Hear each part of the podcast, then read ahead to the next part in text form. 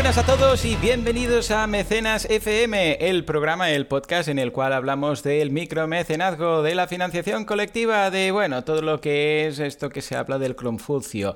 Ah, hoy un día muy especial porque estamos, como siempre, con Valentí, pero además en directo en pleno Crowdays. Valentí, ¿qué? Esta sensación siempre es un poco distinta, ¿verdad?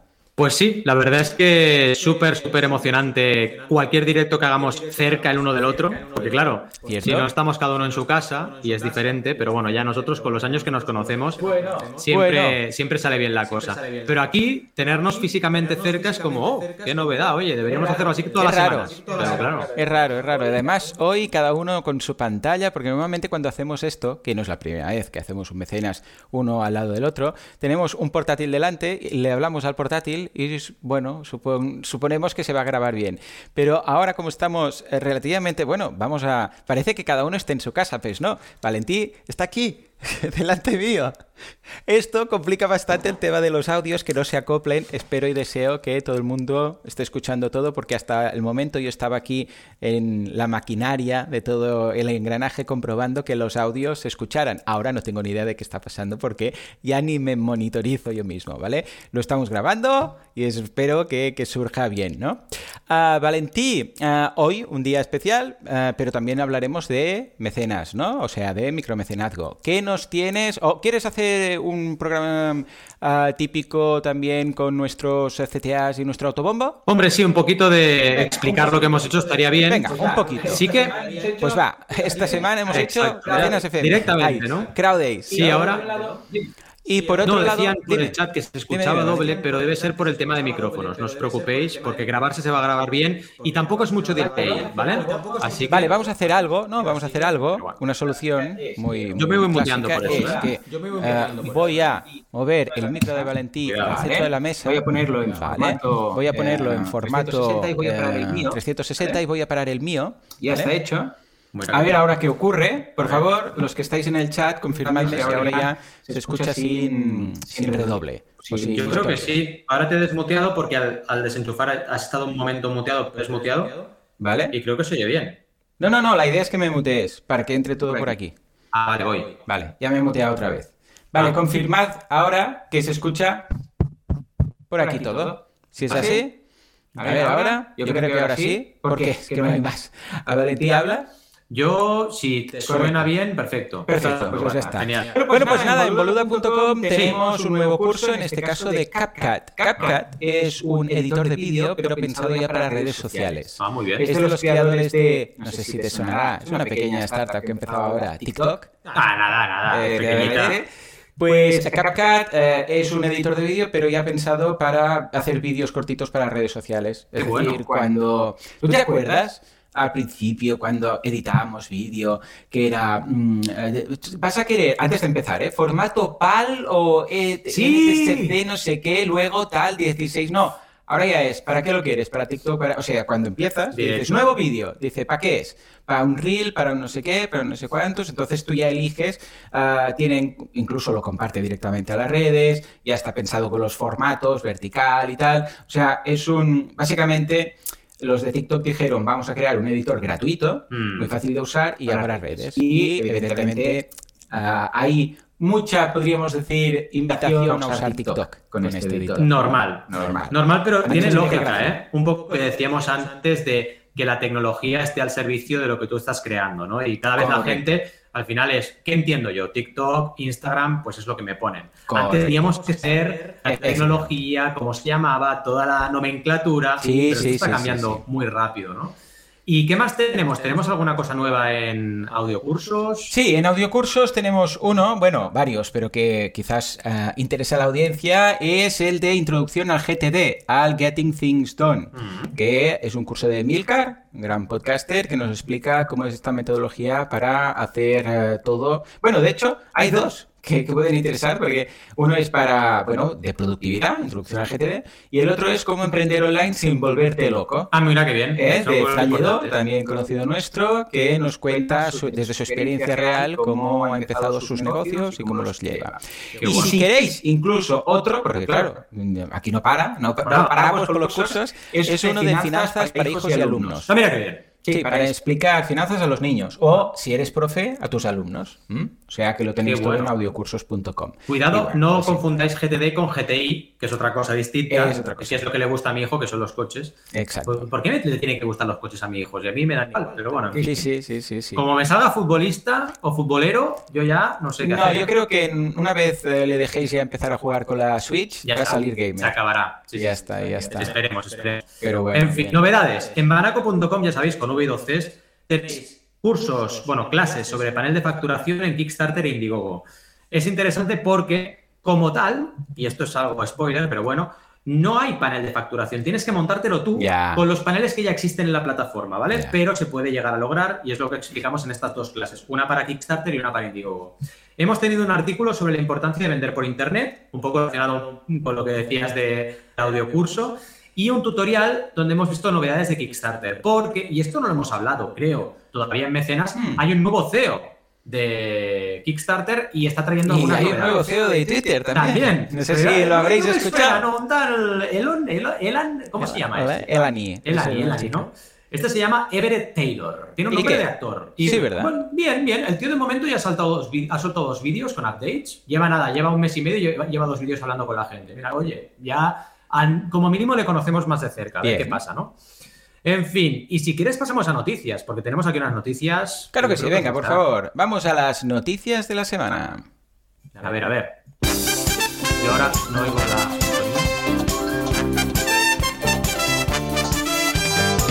Empezamos con la primera app de Argentina para invertir vía crowdfunding inmobiliario. Luego nos vamos al tercer curso de crowdfunding, ojo, y de crowdlending. A ver, va, esto ya se convierte en una carrera. Y finalmente, notición, notición, notición. El crowdfunding se inventó en 1913. Espera, no, quizás eh, no. Bueno, venga, Valentín, empezamos con esa primera cuenta. Bueno, me parece súper interesante porque no solo estamos hablando de un proyecto latinoamericano, cosa que siempre nos pone contentos aquí porque hay que desarrollar mucho el crowdfunding allí, sino es que además es aplicación para inversión, cosa interesante. Y encima ya para acabar en activos inmobiliarios, que es donde ya sabéis, hace años que decimos en mecenas que hay una gran oportunidad en muchos países. La inversión inmobiliaria ya per se suele ser un eh, sector que funciona relativamente bien, ya veremos ahora con la crisis que está empezando en Europa, pero bueno, pero ¿dónde vamos? A que sí funciona y es de las plataformas de crowdfunding que mejor funcionan siempre son las inmobiliarias. Pues aquí en Argentina se han creado una aplicación para invertir que se llama Sumar Inversión y me parece una noticia bastante interesante que podemos echar un vistazo y ver quién la crea, cómo la han creado y cómo de momento están desarrollando una app de este tipo. Hubo un tiempo, hubo un tiempo hace años que se creaban muchas apps y había una que era para hacer campañas de crowdfunding, era una app transversal que te permitía publicar todas las campañas de todas las plataformas. Era una ah, funcionar. Claro, al final era un poco menos. Bueno, claro, es que ¿cómo va a funcionar eso? Claro, todas las plataformas, claro. Sí, era un agregador. ¿no?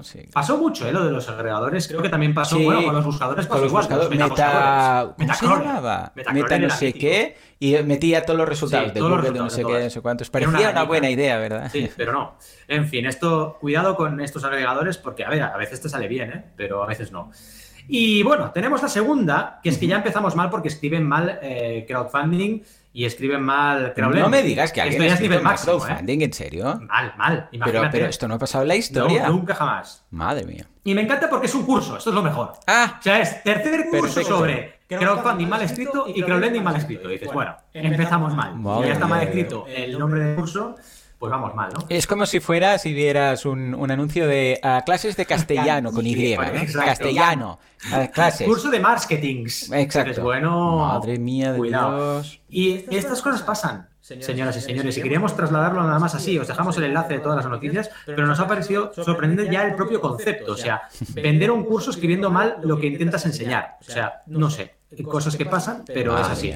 Eh, a ver, el programa del curso está bien, realmente, porque te habla de todo, te habla de crowdfunding, micromecenazgo, venture capital. Quizás es un poco loco porque hay un montón de cosas, ¿no? Fiscalidad de las criptomonedas, está todo aquí mezclado, el factoring, confirming, renting, listing, todo aquí metido, ¿no? Pero bueno, oye, parece un programa muy potente pero les da eso, la ortografía.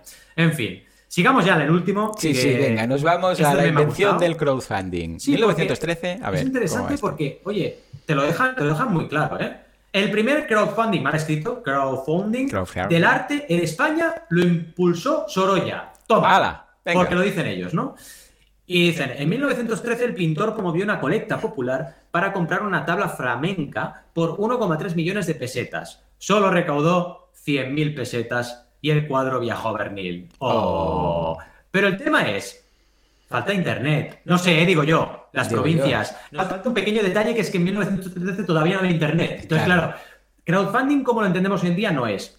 Ahora bien, sí que tiene una cosa buena, que es que había un objetivo. Sí, eso 1,3 millones. o sea, al menos hay un objetivo no sé qué usó Sorolla para comunicar su campaña. No sé, supongo que alguna mm. cosa, el boca a boca, no lo sé. Un pregón. Eh, por orden del señor. Por orden del señor, eh, ya puede usted meter el dinero aquí. Pero bueno, la verdad es que imaginaos lo que son 1,3 millones de pesetas de la época. De 1913, o sea, vamos, debía ser eso una locura, no sé el cambio cómo sería, ¿no? Bueno, ¿dónde vamos? Aquí hay muchos artículos al respecto hablando de este crowdfunding que no dejan de ser eh, síntomas de la colecta popular a lo largo de los años. Ha habido un montón, ¿eh? Aquí en Cataluña tenemos el eh, cremallera de el tren cremallera de Valle de Nuria, que se hizo por colecta popular, tenemos el pedestal de las Totes de Libertad. Está todo muy bien, pero no impulséis o no creáis que eso es el crowdfunding como tal, porque es mucho más complejo el crowdfunding hoy en día. Porque tienes internet, tienes marketing online, tienes un montón de herramientas que en esa época no existían. Habían otras complejidades, obviamente, pero no estas. ¿Qué te parece esto de, de Sorolla? Muy interesante, especialmente porque ya sabemos que lo hemos comentado en varias ocasiones, lo que es el crowdfunding moderno como tal. Empezó pues con grupos de música, fue a Marillion, ¿cómo es? Este, Marillion, sí, Marillion, tal cual. Pero sí que es cierto que incluso un día dedicamos un programa a explicar que la Estatua de la Libertad se crowdfundeó. Y claro, o sea, si empezamos a mirar crowdfunding como un grupo de gente que eh, eh, ponen recursos para conseguir algo, claro, seguramente, pues, pues mira, cuando los gremios en la edad medieval, pues también los gremios ponían un poco cada uno, por si a uno del gremio le pasaba algo, pues poder ayudarle. Pero claro, no, es el crowdfunding moderno que tenemos en cuenta hoy en día. Totalmente. Al final, lo importante aquí es entender eso, que es una colecta popular, pero no es exactamente lo que vivimos. Es como comparar el marketing online de hoy en día con el reparto de flyers de según qué año o cuando empezó la comunicación de determinadas clases clásicas, son conceptos similares, pero herramientas muy diferentes. ¿Qué más tenemos? Bueno, si queréis podemos ir al tema del día. han hablado un poquito aquí en el chat de alguna que otra cosilla que nos puede, nos puede resultar interesante. Como eh, crear, bueno, cómo es, preguntan, crear una empresa de Venture Capital en España. Y cómo estas empresas de Venture Capital, eh, digamos, demuestran o manifiestan el interés por los diferentes proyectos. A ver, yo aquí lo que te diría que es que Saúl David quien hace la pregunta, que la inversión siempre empieza por proximidad. Entonces, que si tienes que crear una empresa, en tu caso, por ejemplo, que ya nos has preguntado antes de una fábrica de chocolates, siempre vas a conseguir inversión de, gente más cercana a ti, mucho más que de gente que esté, evidentemente, transoceánicamente en otra parte del planeta o incluso gente que esté en tu mismo país pero alejada de ti. Entonces, sobre todo en las fases iniciales es importante que te crees tu propia red. Y esto realmente es algo que, debes considerar. Y sobre todo, lo que hemos dicho todo el rato, primero valor y luego el resto, ¿no? Esto es una pregunta que ha venido al hilo de todo lo que hemos ido hablando en CrowdAce esta jornada que estamos disfrutando hoy, hoy en día. Sí, señor. Pues venga, va, sin más dilación, nos vamos al tema del día, crowdfunding y productos digitales. Sí. Bueno, empecemos.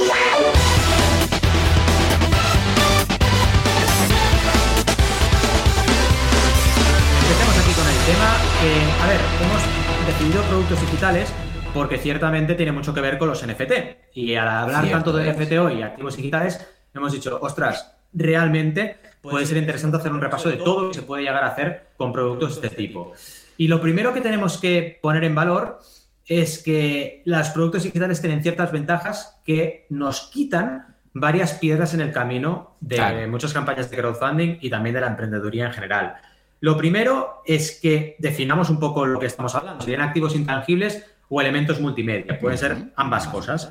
Es decir, puedes tener, eh, por ejemplo, eh, un videocurso o puedes tener, y lo hemos visto hoy, por ejemplo, eh, cualquier activo que te dé acceso a un contenido online o, por ejemplo, incluso un contrato o, como hemos visto al principio de la jornada de hoy de CrowdAce, pues medallas. Imaginaos medallas, certificados de que has hecho una carrera de 10 kilómetros, que eso se convierta en un certificado digital real y que, te certifica que verdaderamente has hecho esa carrera y has tenido ese tiempo. O sea, os podéis imaginar absolutamente de todo. Primera ventaja, suelen tener coste más bajo que el producto físico, no siempre, y un margen más alto. ¿Por qué digo que no siempre? Bueno, porque si hablamos de un producto digital, también hablamos de un videojuego. Y los videojuegos, precisamente, un coste bajo no tienen. Y margen alto sí que pueden llegar a tener, porque, claro, la ventaja del videojuego es que tú vas vendiendo copias y vas vendiendo copias y vas vendiendo copias, y es replicable mucho más fácil que un producto físico y con coste. Así que al final el margen alto siempre lo tienes. Pero coste bajo depende, porque el coste de desarrollo según qué activos puede llegar a ser muy alto, sobre todo en fases iniciales.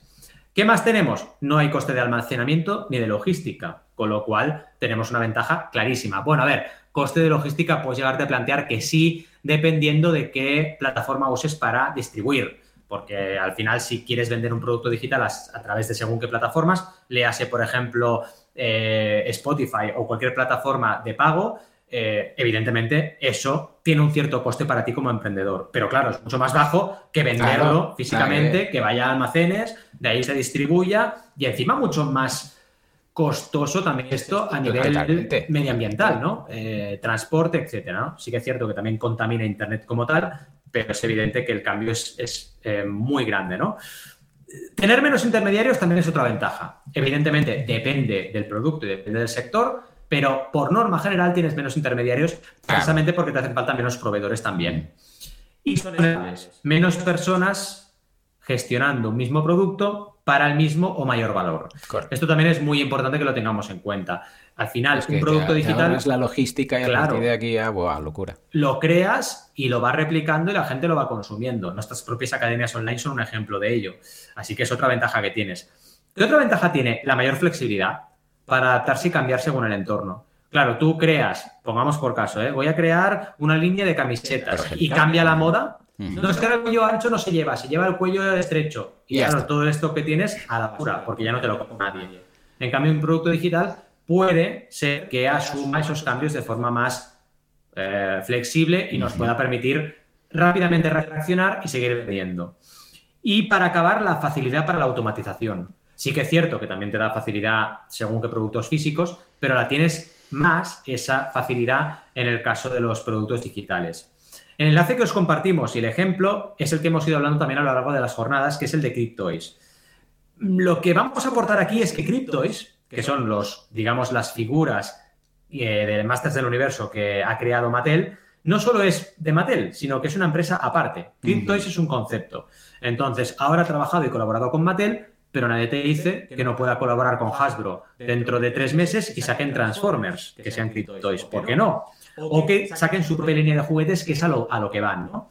Y aquí lo importante es, sí es cierto, te dan flexibilidad, sí es cierto, son activos de bajo coste y margen alto, pero hay una cosa importante que se ha hablado también en una de las charlas, que es el tiempo que pasa entre que tú lanzas el activo claro. y das el beneficio. Mm. Esto hay que ir con mucho ojo, porque una de las cosas que yo he detectado en la experiencia de compra de los criptois es que, vale, yo tengo mi figura y que es única y todo lo que tú quieras, bueno, única entre 300 o 400 unidades, que a ver, es una unicidad, ¿eh? porque estamos hablando que se van a emitir muchas más. Sí. Pero no puedo hacer nada con esa figura. Bueno, la puedo ver, la puedo girar, puedo entrar en un plano que es como una especie de videojuego y caminar y saltar y hacer cosas, pero no puedo jugar a un videojuego todavía, porque eso en el roadmap está más adelante. Vale. Y para mí es un punto débil. Es decir, si tú vas a sacar un producto digital, preocúpate de dar el mayor valor a esos consumidores en el menor tiempo posible de desarrollo, porque si no se van a encontrar frustrados o frustradas. Pasa también muy parecido con los videojuegos. ¿eh? Hace poco salió, lo estaba leyendo, escuchando en un podcast, el juego Cyberpunk o Cyberpunk, como lo queráis, o Cyberpunk, como lo queráis llamar, y un problema que tuvo es que salir fue salir y empezar a entregar DLCs y parches porque estaba todo fatal Estaba muy mal hecho y la gente se quejaba un montón. Entonces, cuidado, porque no puedes hacer las cosas de cualquier manera. Aunque te den flexibilidad, hay que ir con cuidado y ser riguroso y trabajar con, con, valor, ¿no? Apúntese sobre esto, Joan, que tengas en mente. De lo Ojo también con demorarse demasiado estilo Citizen y tal, uh, con proyectos que quieres hacerlo tan perfecto que, que nunca lo sacas. O sea, entre un extremo y el otro. Ahora decíamos, no, no vale salir parcheado, pero tampoco vale estar siete años de campaña y recaudar millones y no lanzar la primera beta, como aquel que dice. Claro. O sea que también eh, el parálisis por, por, perfección, para entendernos, tampoco es que sea bueno. O sea que eh, un producto digital lo que tiene es que siempre puedes estar puliéndolo, puliéndolo, puliéndolo y nunca acabas. Con lo que, hey, cuando sea el eh, producto virtual o digital mínimo viable, pero viable, adelante. 100% de acuerdo. Nos acaba de saltar una alarma aquí en el chat porque nos dicen si se puede hacer un crowdfunding para sacar una patente. La respuesta rápida es no. ¿vale? Siempre hay la respuesta rápida y la larga. La, corta es que no. Bueno, a ver, por poder puedes. Ahora, no tendrás éxito seguramente. Y en segundo lugar, hay un riesgo enorme. Porque tú sacas un crowdfunding para sacar una patente y qué ventaja le das a la gente que participa. Si lo hacemos como hemos hablado en las jornadas, con NFTs que te dan hmm. un posible beneficio futuro sobre lo que eso se pueda comercializar, se podría hacer, pero tendrías un riesgo enorme, exponencial. Para eso existen las plataformas, para poner orden en este tipo de campañas y que digan, no, mire, usted si no tiene unas ventas, una facturación, un plan de negocio y una solidez, no va a lanzar campaña porque la plataforma lo está controlando. Aquí sí que, mira que rompemos pocas lanzas a favor de las plataformas, pero hay que romper algunas. Y una es esta. La plataforma debe hacer ese filtro, porque si no, claro, el riesgo que tiene la gente, que es lo que pasó con la SICO, con las Initial Coin Offering, todo el mundo empezó a sacar monedas. Venga, eh, imaginaos que la van a Coin, la boluda coin, la... bueno, sí, ya, saca monedas y venderlas, pero tiene que haber un valor detrás tienes que tú dar acceso a un contenido que aporte valor. Y con la patente pasa igual. Una patente es mucho riesgo, porque de la patente a un producto que se venda y te dé éxito, hay un abismo. Así que hay que ir con mucho, mucho cuidado, ¿no? Y para validar esas ideas, las plataformas usan un montón de criterios. Hacen una mini due diligence de tu, proyecto. Al final te están valorando el equipo, te están valorando la salud financiera del proyecto, te están validando cómo has ido facturando a lo largo de los años, porque pensad que las empresas que van a crowdfunding de inversión tienen una ya existencia de un año o de unos cuantos meses o incluso año y medio. Están dentro de los tres primeros años de vida, pero ya llevan un recorrido y han facturado en la mayoría de los casos. Clave 2. Vamos a plataformas para vender productos digitales. La primera es la que más le gusta a Joan, que es en tu propia web. Ya Claro que sí. Oye, hazlo para casa, hazlo tú, con tu, software, tus plugins y sin dar un porcentaje a nadie. Exacto. Es un eslogan, ¿eh? Hazlo seguro, hazlo en tu web. Ya está. Ya está. Con eso ya lo tenemos. Es verdad. Y tiene toda la razón del mundo. Si tú puedes hacer algo en tu propia web, es lo mejor. A nivel de SEO te beneficia, a nivel de marca te beneficia, no tienes que pagar comisiones a nadie. El tema es que en determinados momentos y circunstancias te puede interesar usar alguna plataforma. Ejemplo, plataformas de crowdfunding que todos conocéis, Berkami, Kickstarter, Indiegogo, ¿aceptan producto digital? Por supuesto que sí. Para validar un lanzamiento, imaginaos un artista musical que quiera lanzar un disco, pues claro, que puede ofrecer MP3 de sus canciones, es que faltaría más. Esto lo van a, lo van a aceptar. También un videojuego, que evidentemente las recompensas son productos digitales, es descargas del videojuego una aplicación. Hay muchos proyectos de aplicaciones. También la aplicación es una descarga y es completamente aceptada. Esto está dentro de las, eh, digamos, normas de uso y conducta de todas las plataformas y se puede hacer perfectamente bien. Y atención, no solamente pueden usarse como recompensa principal, también pueden ser como recompensa complementaria, por ejemplo, complementaria de un producto físico. Volvemos al caso del artista, que es el que más entenderéis. Artista musical, saca un disco, tú puedes decir, lanzo una colección de vinilos, pero complementariamente vendo MP3. Y tengo MP3 para los primeros que contribuyen y los que contribuyen a partir de cierta cantidad tienen su vinilo más el MP3. Se puede hacer perfectamente bien. Segundo tipo de plataforma, crowdfunding recurrente. La mayoría de estas son crowdfunding de recompensa, aunque hay algunas de donación. De recompensa sería, por ejemplo, Patreon o Aisheta, que son formas básicamente de suscripción, que tú ofreces un contenido recurrente y te están pagando cada mes por ese contenido y vas mejorando tu canal o tu contenido a medida que tienes más suscriptores. Pero también hay de donación. Por ejemplo, Teaming. Teaming es una plataforma de crowdfunding de recurrente, pero de donación, no de recompensa, donde la gente está donando un euro cada mes a una causa. Correcto. ¿Qué ocurre aquí? Si vamos a recompensa, que es lo que nos interesa, porque donación no hay recompensa y por lo tanto no hay producto digital, puedes ofrecer contenido premium, puedes ofrecer contenido detrás de las cámaras, puedes ofrecer contenido interactivo. Una cosa que se hace mucho en Patreon y que ya de hecho han implementado una herramienta para ello es ofrecer ventajas de Discord. O sea, tú tienes una recompensa que pone incluye ventaja de Discord y cuando la compras te da automáticamente ventajas en el Discord de ese creador. Mm. Fijaos, es una recompensa de exclusividad o de interactividad y te la ofrece la propia plataforma la herramienta para poder ligar una cosa y otra. Y el modelo de venta por suscripción es ventajoso básicamente porque te permite construir un negocio en base a unos ingresos más o menos estables. Más estables que hacer una campaña puntual que vendes en ese momento, pero luego a lo mejor caen tus ventas y se complica la supervivencia de tu proyecto. ¿Cuál es el problema? Y esto Joan lo dice un montón y tiene toda la razón del mundo. Cuidado, porque Patreon y cualquier plataforma de crowdfunding recurrente no la puedes empezar el primer día de tu proyecto. Es que te hace falta crear comunidad más que en otros tipos de crowdfunding, porque la recurrencia implica que la gente tiene que hacer un esfuerzo cada mes pagándote. Y si ya nos cuesta pagar Netflix, hmm. imaginaos pagar cualquier contenido recurrente de un creador. Tiene que gustarnos mucho el contenido y tenemos que ser fans de ese creador. Si no, no lo vamos a hacer, obviamente. ¿Qué más? Plataformas NFT, hoy más que nunca. OpenSea es una plataforma de venta de NFTs y hay muchas, ¿eh? Y se pueden adaptar al crowdfunding y pueden servir como productos exclusivos. ¿Qué ventaja nos dan los NFT? Bueno, lo más básico lo hemos visto con, con Bernat y Alex, ¿no? De Juro Ventures, que al final puede ser una ventaja simplemente por coleccionables. Yo me voy a coleccionar eh, NFTs porque son una obra pictórica que está limitada, es como una serigrafía que tiene una numeración y yo compro eso por el activo que es. Pero que además nos pueden dar acceso a otras ventajas. Y aquí es donde viene la gracia, ¿no? ¿Cómo puedes ir evolucionando y mejorando ese NFT para que cada vez el activo resultante sea mayor. Por ejemplo, yo compro el NFT que me da acceso a una obra de un artista, pero este NFT, este mismo NFT, me da acceso a un capítulo especial de una serie. Por ejemplo. Eh, de hecho, en Patreon, ya ligando conceptos, hay creadores que han llegado muy alto. Por ejemplo, uno que me gusta mucho, que está en la última serie de animación que tenéis en Netflix de Ghost in the Shell, que está muy bien, por cierto. Se llama SAC 2045. Pues ese creador, que se llama Kufshinophilia, tiene un Patreon. Imaginaos que en ese Patreon metiera un NFT que te diera acceso a un episodio especial de la serie a través de Netflix. Fijaos, por poderse se puede hacer. Puede llegar el momento en el cual eso se haga. Y esto, claro, genera un valor para ese NFT mucho mayor que el propio coleccionismo, que ya tiene un valor per se, ¿eh? pero tiene que gustar mucho el producto.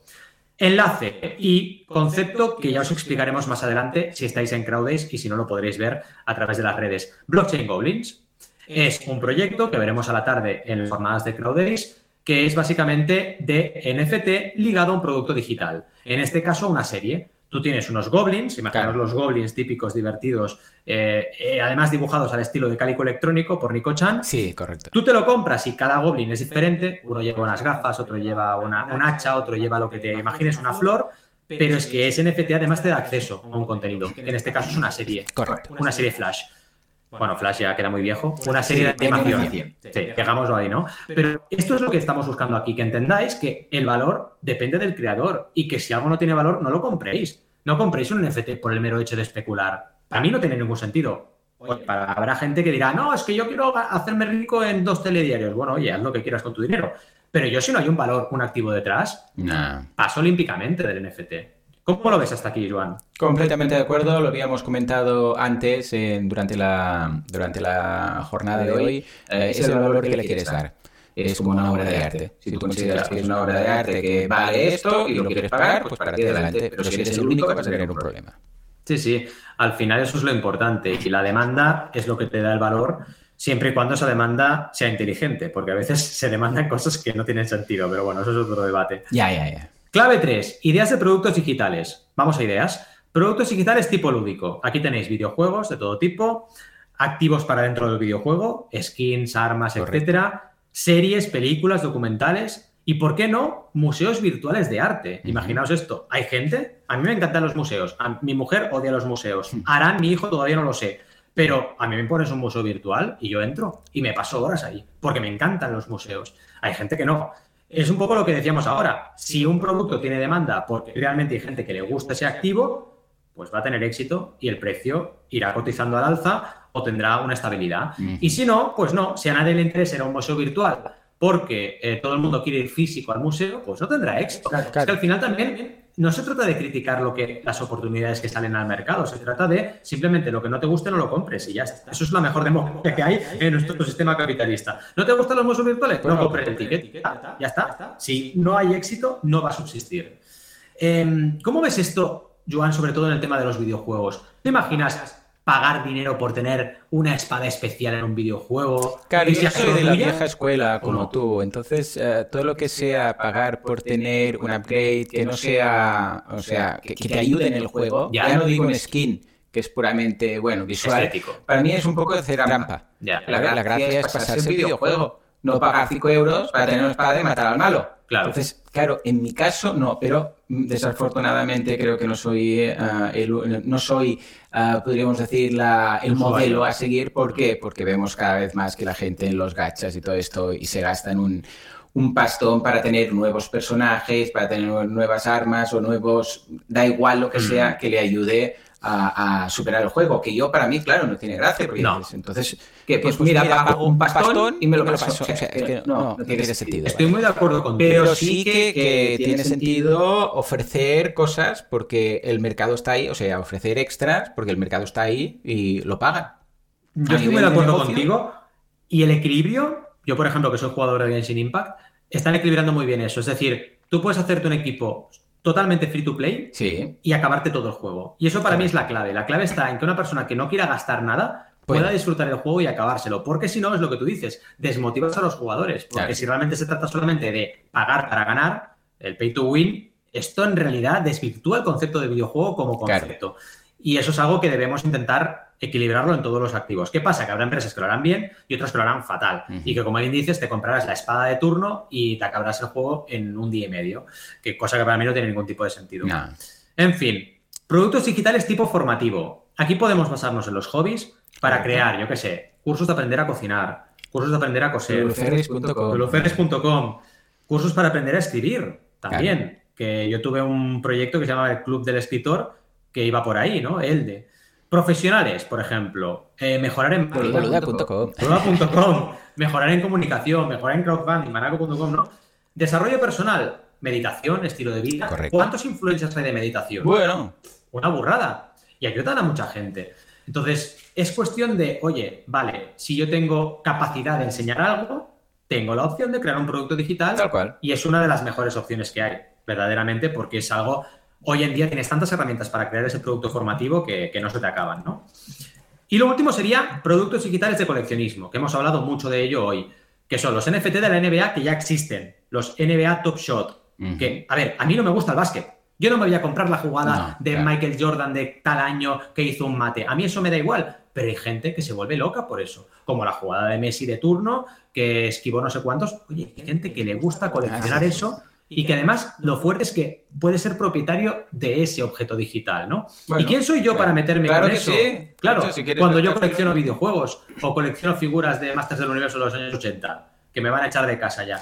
Oye, yo tengo mis historias y el resto de gente tiene las suyas, ¿no? Lo importante es lo que siempre decíamos, oferta y demanda. Los criptos son otro ejemplo y también el arte exclusivo. Que yo me acuerdo también de un proyecto que tuve hace años mm. en cartera que era muy interesante, que era de coleccionismo de arte con NFTs pero claro, se adelantó tanto al mercado que no tuvo éxito, pero la idea era buenísima, ya está pasando ahora. En ese momento parecía extraterrestre, pero hoy ya hay un montón de marketplaces, OpenSea como hablábamos antes y muchos otros, que están vendiendo arte por internet y son NFT. Y la ventaja del NFT es que puedes, digamos, declarar la unicidad de esa obra, mm. cosa que de otra forma no. Y la clave está aquí en decir, vale, ¿qué da valor a un activo por el hecho de que ese activo sea único? Correcto. Cuando eso ocurra, entonces tendremos un NFT que tenga sentido y cuando no, no. ¿Cómo ves este último bloque? Totalmente. Sí, sí, lo que pasa es que es lo que decíamos, es un nuevo paradigma, de la misma forma que pues la gente tuvo que aprender que no hacía, no, hacía falta llevar el oro encima para intercambiar, ah, sino que con un papel que ponía esto es un pagaré, el Banco de España te pagará o el banco te pagará, y la gente que es importante, confía en ese papel, que es la clave, pues no confías, tú dame el oro y de los papeles, entonces funcionará. Si no, no. Habrá gente que se forrará, habrá gente que se arruinará y a mí no me pillarán porque yo ya estoy viejo para estas cosas. Es que es muy fuerte porque incluso el oro es arbitrario. Porque ¿por qué le damos valor al oro? Porque es doradito y muy bonito. Y porque es poco. Exacto.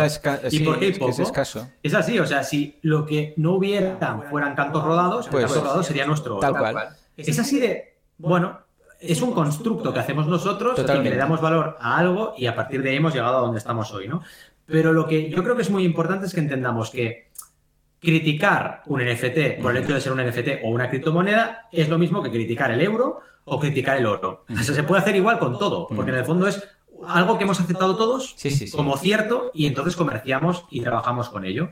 Tal cual. Por lo tanto, yo creo que hay que tener la mente abierta, aunque nos dé pereza por la edad, que somos un poco viejunos, estar ahí, que básicamente es aprendizaje y es evolución, y bueno, meternos hasta donde nos apetezca. También, oye, eh, con la edad también te apetece meterte en pocos fregados. Totalmente de acuerdo. A ver, ¿qué tenemos en el chat? Antes de acabar, por si fica eh, interesante comentar un poco cosas de aquí, ¿no? Bueno, nos dicen que algunos de nuestros oyentes incluso se han metido a crear NFTs. Muy bien. Así que muy interesante. Esther nos dice que escribir mal crowdfunding es todo un clásico.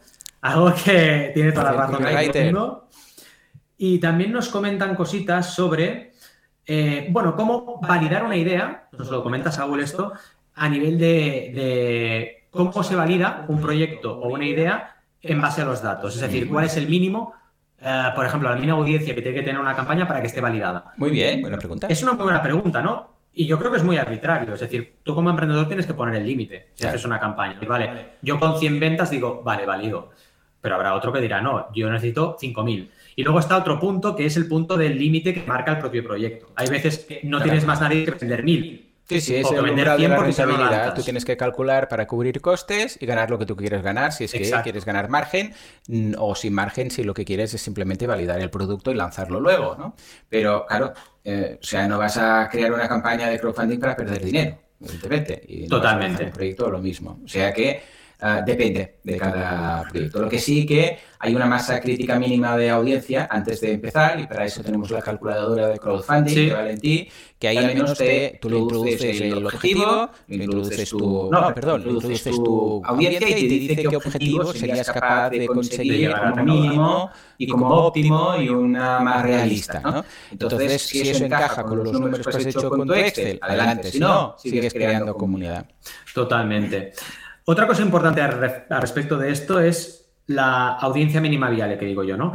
Y esto pasa en redes sociales y pasa en marketing online igual, que es en muchas cosas que vemos hoy de la economía de Internet, hace falta una masa crítica inicial para poder impulsar un proyecto. Y esto es lo que debéis tener muy presente, que no se trata solamente de tu propio criterio de, vale, me vale con 100 o me vale con 1000, sino de qué capacidad tienes tú de movilizar esa audiencia inicial, primigenia. Porque si tienes una capacidad muy limitada, no podrás llegar a recaudar más. En otras palabras, con tu campaña a lo mejor recaudar 10.000 es imposible. Pero a lo mejor con la tercera sí que es posible. Entonces, cuidado con tu capacidad de mover audiencia y de generar audiencia, cosa que al final se tiene que construir con el tiempo. Y otra cosa importante aquí es la calidad. Hay gente que tiene mucha audiencia, y aunque tenga mucha audiencia, la conversión es muy mala, porque la calidad de esa audiencia no es eh, suficientemente buena para el producto que ha lanzado, o directamente porque la audiencia no valora tanto el producto como deberíamos, o porque a lo mejor son menores de edad y no pueden comprar el producto. Es que hay muchas cosas ahí. Entonces, no se trata solamente de volumen, sino volumen con calidad, para tener esa audiencia mínima viable y poder llegar a este mínimo número de validación que comentábamos ahora respondiendo a, Saúl. En fin, hemos tenido un episodio completillo, ¿no? Hemos hablado de eh, tres noticias importantes. La primera para Argentina para invertir en crowdfunding inmobiliario.